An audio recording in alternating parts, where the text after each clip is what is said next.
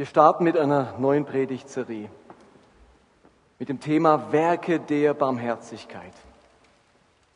Und ihr merkt vielleicht in vielen unserer Serien in den letzten Jahren, dass das Thema Barmherzigkeit uns nicht mehr loslässt. Ich könnte auch sagen, wir als Leitung lassen euch nicht mehr los mit diesem Thema. Wir halten das für so wichtig, dass Kirche zum barmherzigsten Ort der Welt wird und aus dem Grund wollen wir das immer wieder thematisieren aus verschiedenen Blickrichtungen. Heute geht es ums Thema Leben auf Kosten der Armen. Es darf nicht sein, dass wir auf Kosten der Armen leben. Und ich würde euch gerne am Anfang einen Videoclip zeigen. Ich möchte euch vorstellen, in einer deutschen Stadt ist Markt, Samstagvormittag. Und an diesem Markt steht ein Stand, den gibt es gar nicht, der ist fiktiv. Sie tun so, als gäbe es den ein Stand von Agro-Profit. Und was an diesem Stand passiert, das seht ihr in den nächsten fünf Minuten bei diesem Videoclip.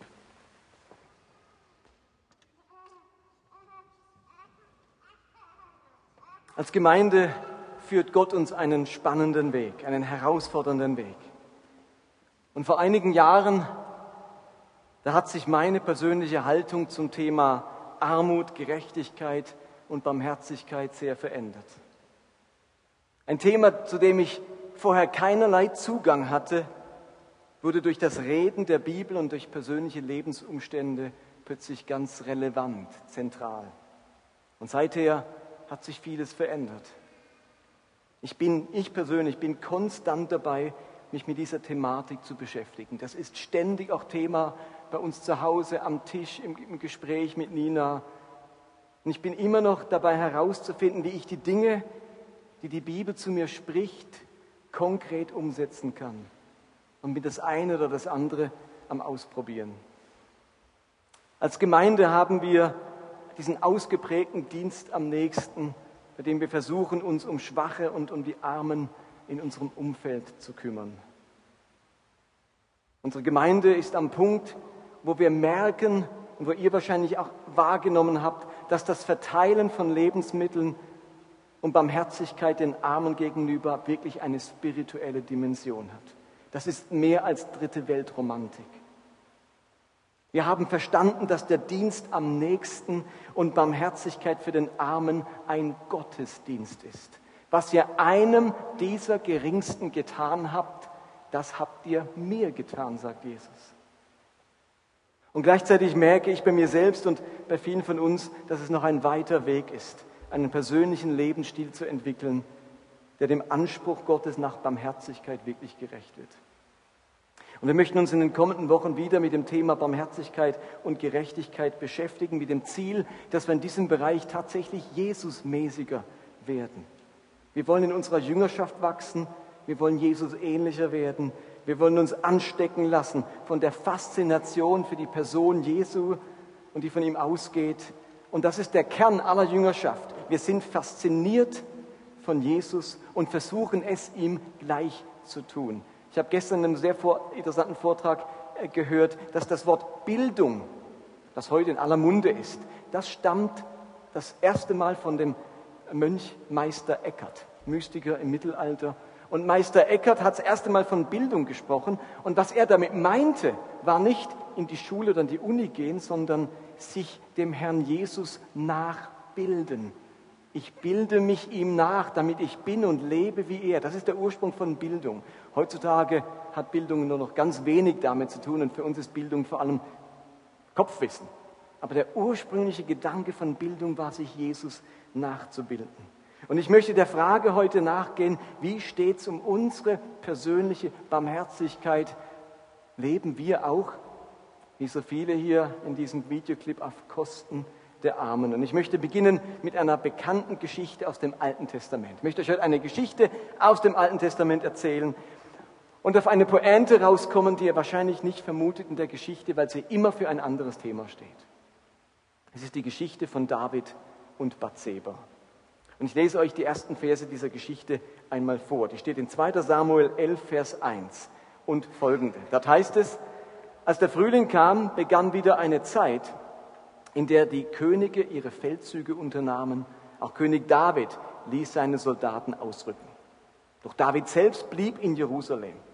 Eines Nachmittags, als David seine Mittagsruhe beendet hatte, ging er auf dem flachen Dach seines Palastes spazieren. Da fiel sein Blick auf eine Frau, die im Hof eines Nachbarhauses ein Bad nahm. Sie war sehr schön. David wollte unbedingt wissen, wer sie war und schickte einen Diener los, der es herausfinden sollte. Man berichtete ihm, die Frau heißt Bathseba. Sie ist eine Tochter Eliams und verheiratet mit Uriah, einem Hethiter. David sandte Boten zu ihr und ließ sie holen. Bathseba kam und er schlief mit ihr. Danach kehrte sie in ihr Haus zurück. Gerade vorher hatte sie ihre Reinigung vorgenommen, die das Gesetz nach der monatlichen Blutung vorschreibt. Diese Geschichte kennen wir, denke ich, bekannt, verfilmt. David missbraucht seine Macht als König, um diese Frau zu verführen. Er schläft mit ihr und begeht damit Ehebruch. Und er hofft, dass diese Affäre ein Geheimnis bleiben würde, dass sie ihm keine weiteren Probleme bereitet. Allerdings wurde Bathseba eben durch diesen Vorfall schwanger und somit war es nicht länger möglich, das Ganze zu verheimlichen. Denn von ihrem Mann konnte das Kind nicht sein, denn der befindet sich gerade als Soldat im Krieg. Und nach verschiedenen misslungenen Versuchen, die Sache irgendwie zu vertuschen, entscheidet sich David dafür, Uriah während des Fronteinsatzes töten zu lassen und das Problem damit aus der Welt zu schaffen. Jetzt konnte er Bathseba als verwitwete Frau zu sich holen und das Kind würde jetzt sein Kind sein. Zunächst ist die Geschichte in ihrer Aussage ja ganz klar. Der Text schildert eine sexuelle Problematik. David vergreift sich an der Frau eines anderen. Es ist die Problematik des Ehebruchs. Aber als ich diesen Text vor einigen Monaten in meiner stillen Zeit las, sprach Gott noch etwas ganz anderes zu mir durch diese Geschichte. Gott lässt David mit dieser Sünde nicht durchkommen. Gott ist regelrecht zornig und erbost über das, was sein auserwählter König hier gemacht hat. Und um David seine Schuld zu spiegeln, sendet er den Propheten Nathan zu ihm. Und Nathan geht nun recht geschickt vor. Er fällt nicht gleich mit der Tür ins Haus. Du hast Ehebruch begangen. Was fällt dir ein? Macht er nicht. Er nennt die Sünde nicht gleich beim Namen. Er bezeichnet David nicht sofort bei der Begrüßung als großen Sünder, sondern er erzählt ihm eine Geschichte. Und es ist genau diese Geschichte, die jetzt kommt, die es in sich hat. Denn diese Geschichte offenbart, was Gott eigentlich zutiefst verabscheut. In dieser Geschichte geht es um so viel mehr als um das Thema Ehebruch. Diese Geschichte, in dieser Geschichte geht es um ein viel tieferes Problem. Diese Geschichte ist auch unsere Geschichte. Und sie steht dann in Kapitel 12 ab Vers 1. Nach da lese ich euch diese Verse vor. Deshalb sandte der Herr den Propheten Nathan zu David. Nathan ging zum König und sagte, ich muss dir einen Rechtsfall vortragen. Zwei Männer lebten in derselben Stadt. Der eine war reich, der andere arm. Der Reiche besaß eine große Zahl von Schafen und Rindern. Der Arme hatte nichts außer einem einzigen kleinen Lämmchen. Er hatte es gekauft und zog es zusammen mit seinen Kindern bei sich auf. Es aß von seinem Brot, trank aus seinem Becher und schlief in seinem Schoß. Er hielt es wie eine Tochter. Eines Tages bekam der reiche Mann Besuch. Er wollte keines von seinen eigenen Schafen oder Rindern für seinen Gast hergeben. Darum nahm er dem Armen das Lamm weg und setzte es seinem Gast vor. David brach in heftigem Zorn aus und rief, so gewiss der Herr lebt, der Mann, der das getan hat, muss sterben und das Lamm muss er vierfach ersetzen. Als Strafe dafür, dass er diese Untat begangen und kein Mitleid gehabt hat. Du bist der Mann, sagte Nathan zu David. Lass uns diese Geschichte einmal ganz ernst nehmen. Nathan erzählt eine Geschichte im Auftrag Gottes, weil David sich darin wiederfinden kann. Das Verhalten Davids wird in dieser Geschichte in Form eines Beispiels entlarvt. In unserer Geschichte gibt es jetzt zwei Personen. Da gibt es diesen reichen Mann und den armen Mann. Und die Geschichte kritisiert zunächst den Reichen nicht für seinen Reichtum und lobt den Armen nicht für seine Armut. Die Geschichte erklärt auch nicht, wie der eine zu seinem Reichtum kam und der andere, warum der arm ist. Man kann also aus dieser Geschichte nicht einfach herauslesen, dass Reichsein schlecht und Armsein gut ist. David wird von Nathan nicht dafür kritisiert, dass er so reich ist. Übertragen wird er nicht einmal dafür kritisiert, dass er so reich an Frauen ist. Gott lässt Nathan diese Geschichte erzählen, weil Gott etwas anderes so sehr erzürnt. Lesen nochmal diesen Vers. Der Reiche wollte keines von seinen eigenen Schafen oder Rindern für seinen Gast hergeben. Darum nahm er dem Armen das Lamm weg. Und als Nathan später nicht mehr in Form einer Geschichte redet, sondern David direkt die Strafbotschaft Gottes mitteilt, sagt er, warum also missachtest du meinen Willen? Warum hast du getan, was ich verabscheue? Von mir hast du dich abgewandt und Uriah, die Frau, weggenommen. Ihr Lieben, was Gott so sehr missfällt, ist das Leben auf Kosten anderer, auf Kosten der Armen und der Mangel an Erbarmen. Das ist es, was Gott so missfällt. Denn das ist es, was David getan hatte. Dieser reiche Mann, der hat alles, was er braucht. Er hat Überfluss. Vers 2. Der Reiche besaß eine große Zahl von Schafen und Rindern. Aber als es dann darum ging, einem Gast etwas zu essen vorzusetzen, da hat er es nicht übers Herz gebracht, eine seiner vielen Schafe zu schlachten, sondern er nahm dem Armen das einzige Schaf weg, das er hatte und setzte es seinem Gast vor. Und der Text, der Text schildert ja in ganz lebendigen Farben, was dieses Schaf für diesen armen Mann bedeutet hat. Es durfte bei ihm am Tisch essen, lag in seinem Schoß wie eine Tochter. Der Reiche lebt auf Kosten des Armen. Keinesfalls will er zulassen, dass sich sein Reichtum irgendwie verkleinert. Lieber nimmt er dem Armen auch noch das Letzte, was dieser hat. Der, der alles hat, nimmt dem, der fast nichts hat, auch noch das Letzte. Und dieses Verhalten ist Gott ein Gräuel. Es geht nicht primär um das Sexuelle, um eine weitere Frau oder um den eigentlichen Ehebruch, sondern darum, dass der, der schon ganz viel hat, nur noch mehr will auf Kosten dessen, der fast nichts hat. Die Problematik, die lag nicht daran, dass David eine weitere Frau wollte.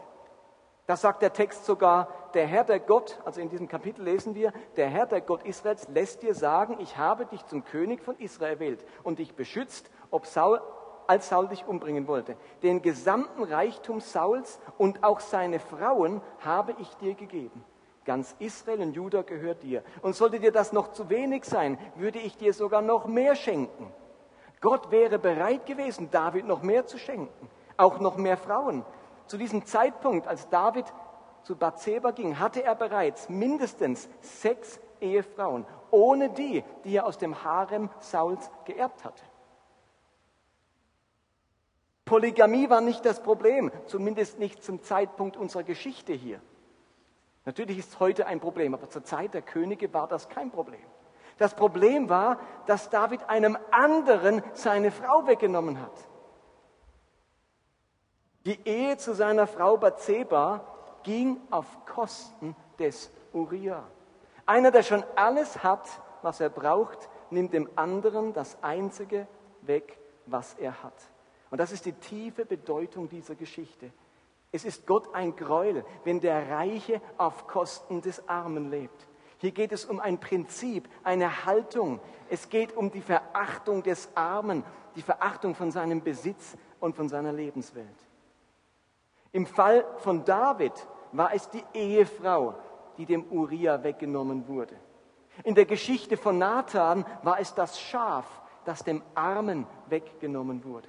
Es könnte aber auch der Lohn sein, der dem Tagelöhner weggenommen wird oder vorenthalten wird, damit der reiche Großgrundbesitzer kein Geld ausgeben muss. Es könnte auch das Wasser sein, das die große Fabrik verbraucht und den armen Bauern weggenommen wird, deren Felder dadurch vertrocknen. Es könnte die Urwaldfläche sein, die den armen Indios weggenommen wird, damit die Reichen noch schönere Möbel aus Tropenhölzern in ihrem Wohnzimmer stehen haben. Es könnte auch der billige Kaffee aus dem Supermarkt sein, der den Arbeitern in Guatemala ihren Lohn wegnimmt, damit wir nicht mehr als zwei Euro für einen Kaffee bezahlen müssen. Es könnte der Fisch sein, der von dem Konzern stammt, der vor den Küsten der armen Ländern die Meere leer fischt, sodass die Arm, dass für die armen einheimischen Fischer nichts mehr übrig bleibt.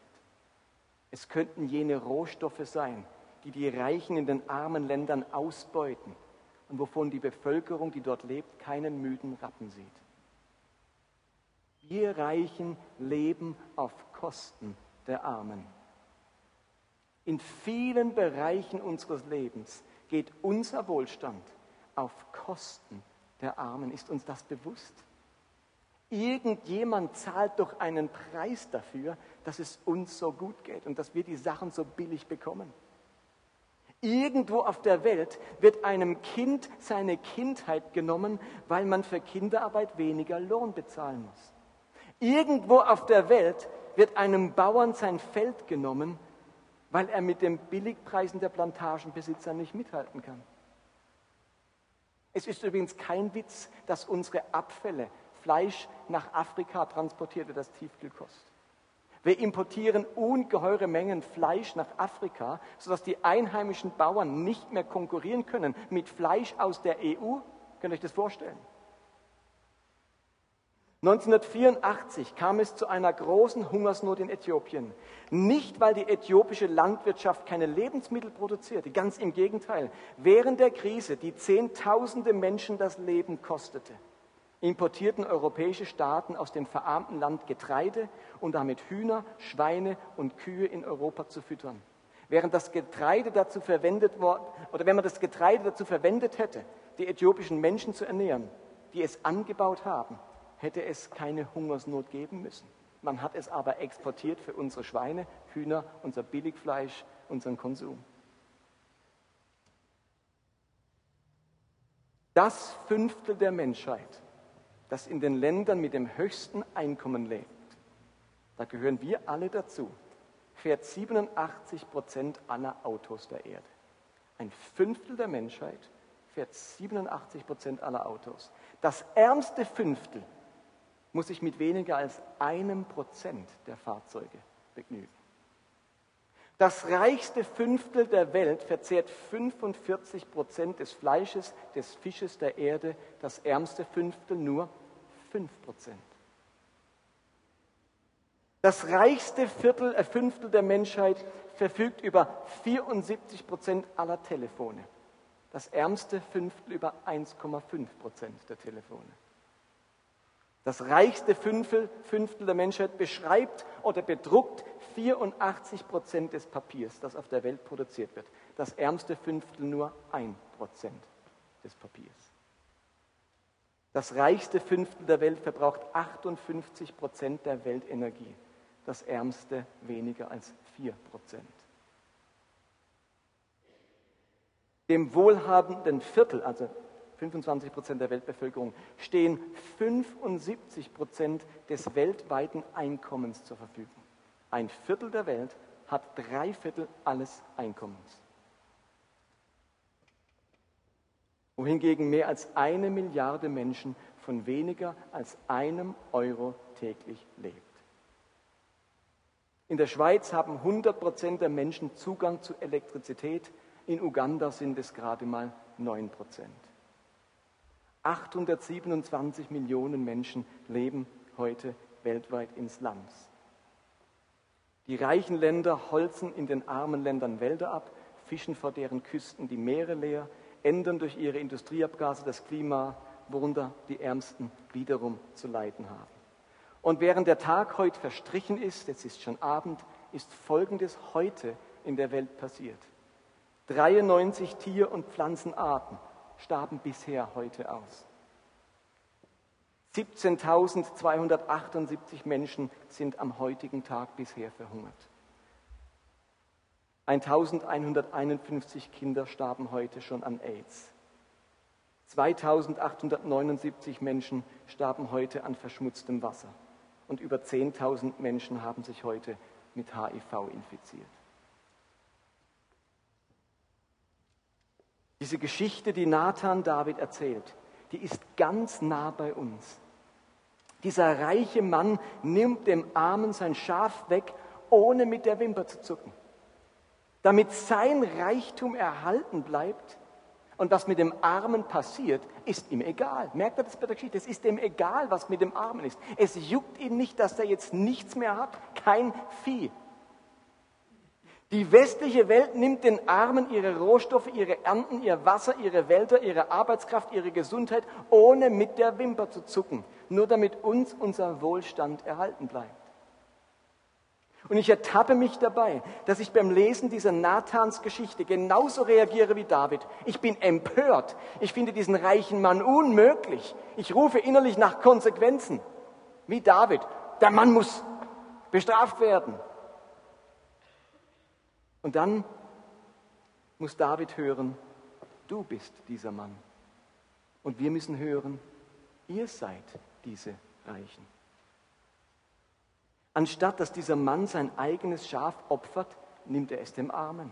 Anstatt dass wir freiwillig auf Wohlstand verzichten, berauben wir weiterhin die Armen. Es ist so absurd, wenn David empört spricht, so gewiss der Herr lebt, der Mann, der das getan hat, muss sterben. Und das Lamm muss er vierfach ersetzen, als Strafe dafür, dass er diese Untat begangen und kein Mitleid gehabt hat als Strafe, dass er kein Mitleid gehabt hat. Und das ist der zweite Gedanke aus dieser Geschichte. Der erste ist, wir dürfen nicht auf Kosten der Armen leben. Und der zweite ist, ein Mangel an Barmherzigkeit, an Mitleid ist ebenfalls etwas, das Gott nicht gefällt, das Gott erzürnt, wenn Menschen kein Mitleid haben. Man könnte auch sagen, wenn Menschen kein Erbarmen, keine Barmherzigkeit haben.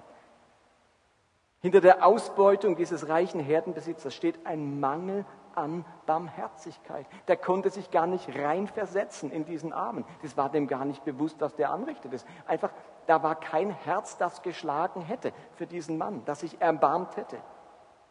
Und ich vermute, dass auch hinter der Ausbeutung der Armen durch die westliche Welt ein Mangel an Barmherzigkeit steht. Unser Wohlstand hat uns äußerlich Wohlstand, äh, unsere, unser Reichtum hat uns äußerlich Wohlstand verschafft, aber innerlich unsere Herzen immer kälter werden lassen.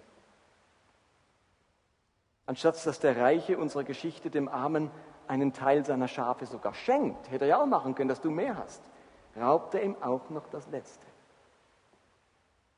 Der katholische Theologe Anselm Grün hat in seinem Buch, damit die Welt verwandelt wird, über die Werke der Barmherzigkeit Folgendes geschrieben. Das deutsche Wort Barmherzigkeit ist eine Übersetzung des lateinischen Wortes Misericordia und meint ein Herz für die Armen haben und ein Herz für das Arme und Verwaiste, für das Elende und, und Schwache in den Menschen haben. Misericordia, ein Herz für die Schwachen und Armen haben. Nicht auf Kosten des anderen leben und ein Herz für die Armen haben. Das finden wir durch die ganze Bibel hindurch. Durch die ganze Bibel hindurch hören wir diese Botschaft, ihr könnt nicht auf Kosten anderer leben. Nicht unmittelbar auf Kosten meines Nächsten, der wirklich ganz nah da ist, meines Arbeitskollegen, meines Nachbarn, meines Ehepartners, meiner Kinder, aber auch nicht auf Kosten einer weiteren Welt. Johannes der Täufer tritt auf und kann sagen in Lukas 3, wer zwei Untergewänder hat, soll dem eins geben, der keins hat. Wer zu essen hat, soll es mit dem teilen, der nichts hat. Warum nehmen wir diesen Vers nicht so ernst wie andere Verse? Wenn ein Johannes Täufer, der Täufer sagt, wenn ihr euch auf diesen Christus vorbereiten möchtet, denn das war die Frage, Johannes, was müssen wir tun, um uns auf den Messias vorzubereiten? Denn du bist ja der, der uns vorbereitet. Dann sagt er, okay, ich sage euch, was ihr machen müsst. Wenn ihr euch auf diesen Messias vorbereiten wollt, wenn ihr bereit sein wollt für die Nachfolge von diesem Mann, dann, wenn ihr zwei Kleidungsstücke habt, gebt dem, der keines hat. Und wenn ihr etwas zu essen habt, dann teilt es mit denen, die nichts haben. So bereitet man sich auf den Messias vor. Ich habe mich so nicht auf ihn vorbereitet. Das war kein Thema meines Lebens. Und Jesus spricht in Lukas 11, Vers 39, Ihr Pharisäer poliert eure Becher und Schüsseln außen auf Hochglanz, so wie das Gesetz es erfordert. Doch gefüllt sind sie mit dem, was ihr in eurer maßlosen Gier anderen abgenommen habt. Eure Schüsseln und Becher sind voll. Gebt das, was darin ist, den Armen. Dann seid ihr auch vor Gott rein. Ihr Lieben, merkt ihr, das ist ein Paradigmenwechsel. Pharisäer dachten, man ist rein durch eine äußere Einhaltung des Gesetzes, der Reinheitsgebote äh, und, und sonstiger ähm, kultischen Gebote. Und Jesus sagt, auf was es ankommt, ist nicht, dass eure Schüsseln außen glänzen und Becher. Und man musste ja die Schüsseln abdecken, durfte nichts Unreines reinfallen. Also gab es ganz viele Gebote im Alten Testament, die haben das schon richtig gemacht. Er sagte auch Jesus. Ähm, wie, so wie es das Gesetz erfordert. Die haben das gemacht und trotzdem sagt Jesus, Ihr macht das Falsche.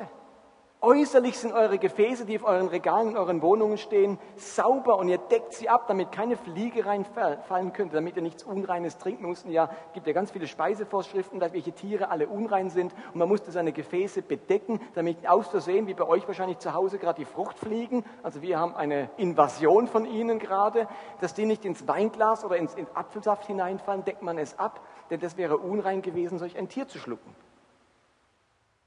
Und Jesus sagt, weil ihr äußerlich für Reinheit sorgt, seid ihr noch lange nicht rein. Hier drin seid ihr unrein, weil ihr voller Gier seid und anderen ganz viel abnehmt. Sie, wie hat er gesagt, wir luchsen es ihnen ab in dem Video. Wir luchsen den Armen die Dinge ab. Und er sagt, wenn ihr rein sein wollt, dann gebt den Armen. Das ist wahre Reinheit. Und als Paulus sich auf Missionsreise befindet, verfolgt, und meistens nur Zeit hat, das Wesentliche zu sagen, dann lesen wir in Apostel 20, Vers 35, da heißt es, stets war ich euch ein Vorbild, wie ihr durch harte Arbeit den Armen helfen könnt. Behaltet die Worte von Jesus, dem Herrn, in Erinnerung. Es ist segensreicher zu geben als zu nehmen. Dieser Paulus muss sich verabschieden von den Ephesern. Er muss, er muss gehen, er hat nur ganz wenig Zeit. Er ist nur mal kurz vorbeikommen, trifft die Ältesten noch am, am Strand vom Schiff. Er, er kann nicht mehr in die Stadt rein und sagt, ich habe wenig Zeit. Ich sage euch ein paar wichtige Dinge. Passt auf die Herde auf, es werden böse Wölfe kommen. Und dann sagt er, und eins muss ich euch noch sagen. Hört nicht auf, euch um die Armen zu kümmern. Vergesst nicht den Satz von Jesus. Was wirklich glücklich macht, was wirklich Segen bringt, ist geben und nicht nehmen. Als Christen sollte es uns auszeichnen, dass wir teilen. Wir sollten dem Mann von unseren Schafen ein zweites geben und nicht das letzte nehmen. Wir sollten uns freimachen von jeder Gier und Habsucht. Unsere Reinheit besteht darin, dass wir geben und schenken, wovon unsere Schüsseln und Bechern, unsere Konten und Häuser voll sind. Was bringt es mir? Was habe ich davon? Sollte nicht unsere erste Frage sein, sondern was kann ich geben? Was kann ich beitragen? Was kann ich tun? Denn das ist ja bekanntlich segensreicher als zu nehmen. Die Frage, was kann ich beitragen, was kann ich tun, ist scheinbar die bessere Frage als, was habe ich davon, was bringt es mir. Aber wisst ihr was? Ich bin von dieser Frage seit 40 Jahren in unserer Gesellschaft geprägt. Ich wachse in einer Umwelt auf, wo die Medien, die Wirtschaftsbosse, die Politik mir alle vermitteln, was bringt es dir? Stell die Frage, was habe ich davon? Mit dem wachse ich auf, das prägt mich. Ich merke, ich muss damit gegen ankämpfen. Das verdirbt mich Tag für Tag, dieses Denken, das mir überall entgegenstrahlt. Dieser Gedanke, was bringt es mir? Was habe ich davon? Was macht das mit mir? Ziehe ich den Kürzeren? Habe ich einen Nachteil? Das sind so die inneren Fragen, die man abrattert und da sagt man, nö, mache ich nicht, habe ich nichts davon, habe ich nur Nachteil, bringt mir nichts, geht es mir schlechter. Und Jesus sagt, euer Denken muss andersrum sein. Euer Denken muss sein, was hat der andere davon? Was könnte ich dem anderen Gutes tun? Das muss meine erste Frage sein. Das ist Jesus mäßig. Ich wünsche mir so, dass wir in dieses Denken hineinkommen, dass wir als Gemeinde einen Unterschied machen, dass wir Vorreiter sind in dieser Frage und, und Leute sagen, wenn man in diese Vineyard kommt, die Leute sind wie alle, die, als würden sie auf dem Kopf stehen. Die stellen die falschen Fragen. Die fragen sich, was bringt es dem anderen? Die fragen nicht, was bringt es mir? So was gibt es denn sowas in der Welt? Wo gibt es denn sowas noch? Dass Leute das antreffen bei uns. Wir leben nicht auf Kosten der anderen, wir leben nicht auf Kosten der Armen, sondern unsere Frage ist, wo könnte ich geben, Ups. Okay, ich habe einen Souffleur hier unter meinem. Okay. Vielleicht mag jetzt der eine oder andere denken, aber ich nehme doch niemandem etwas weg. Ich beraube doch gar nicht die Armen. Natürlich beraubst du keinen deiner Nachbarn und du stiehlst auch nicht dem Obdachlosen das Geld aus seinem Hut. Das ist mir schon klar. Aber ihr Lieben, in einer globalen Welt müssen wir eben auch global denken. Unser Lebensstil, unser Einkaufsverhalten, unser Maß an Wohlstand, unser Energieverbrauch, unser Konsumverhalten geht eben auf Kosten der Armen. Nicht auf Kosten des Armen, der bettelnd in der Fußgängerzone sitzt, aber auf Kosten des Armen, des Bauern in Südamerika, auf Kosten des Kindes in Indonesien, der Schneiderin in Indien. Und darum müssen wir uns alle die Frage stellen, wie viel Energie wir wirklich verbrauchen wollen, wie groß unser Wohlstand sein darf, wie viel Geld für unsere, wir uns für unseren Luxus wirklich ausgeben möchten, wie viel Fleisch wir tatsächlich essen sollten. Und wir müssen uns gleichzeitig die Frage stellen, wie viel wir von unserem Besitz weggeben könnten. Ob wir tatsächlich überhaupt schon unseren Zehnten ins Reich Gottes geben wo wir uns einschränken könnten, um mehr übrig zu haben, damit wir Arme und Bedürftige unterstützen könnten. Wir müssen uns fragen, wo Gott uns ruft, unseren Besitz mit anderen zu teilen. Wo Jesus uns ruft, aus unseren vollen Schüsseln anderen etwas zu geben. Wo Johannes uns herausfordert, dass wir zwei, die wir zwei Untergewänder haben, dem eines geben, der keines hat. Wie das Ganze jetzt praktisch aussehen könnte, darum geht es die nächsten Sonntage. Nächsten Sonntag möchte ich euch das Prinzip schildern, wie kann man, oder, also was zu diesem, diesem Thema Barmherzigkeit gehört, sind 4G. Genügsamkeit, Großzügigkeit, Grünlichkeit und Gerechtigkeit. Grünlichkeit, könnt ihr euch darunter vorstellen, Ökologie, Bewahrung der Schöpfung, ähm, wie gehe ich mit Ressourcen um, Grünlichkeit. Genügsamkeit, Großzügigkeit, Grünlichkeit und Gerechtigkeit. Und wir versuchen, über diese vier Themen zu sprechen. Und nächsten Sonntag wird es ganz konkret gehen. Was heißt Genügsamkeit, um barmherzig sein zu können? Also ich muss ja irgendwo genügsam mit einem Untergewand sein, wenn ich eins weggeben soll. Geht ja nur mit Genügsamkeit. Wenn ich sage, mir genügt aber nicht eins, dann kann ich gar keins weggeben. Wenn ich sage, mir genügt es aber erst, wenn ich eine volle Schüssel habe, dann kann ich ja nichts aus meiner Schüssel weggeben. Genügsamkeit. Und auf der anderen Seite Großzügigkeit. Wie lerne ich ein großzügiger Mensch zu sein? Und da möchten Nina und ich euch ganz persönlich schildern, auf welcher Reise wir uns seit längerem befinden. Es bleibt also die große Frage, mit der ich euch nach Hause schicken möchte. Wie steht es um meine Barmherzigkeit? Wie groß ist meine Misericordia, mein Herz für die Armen? Wo ist Nathans Geschichte meine Geschichte? Wo entdecke ich in meinem Lebensstil, dass ich direkt oder indirekt auf Kosten der Armen lebe? Und die Band kann gern schon nach vorne kommen. Lasst uns zum Abschluss noch einen Videoclip sehen. Das ist ein Trailer zu einem Film, der im Kino lief. Und was Trailer so an sich haben, man kann in zwei Minuten wesentliche Aussagen sehen. Ein Film, der sich lohnt anzuschauen. Ich möchte gerne mit uns beten.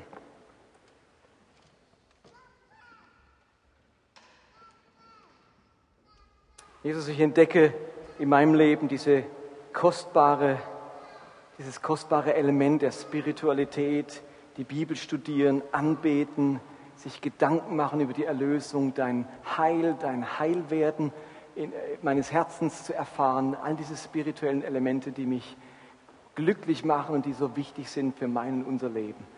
Aber ich entdecke auch die andere Seite, dass du ein Interesse hast, dass es den Armen und den Ärmsten besser geht, dass du dich identifizierst mit den Ärmsten und dass du die Reichen aufrufst, etwas zu teilen, etwas weiterzugeben. Und ich bitte dich, dass die Geschichte von Nathan, von dem reichen und armen Mann, uns begleitet.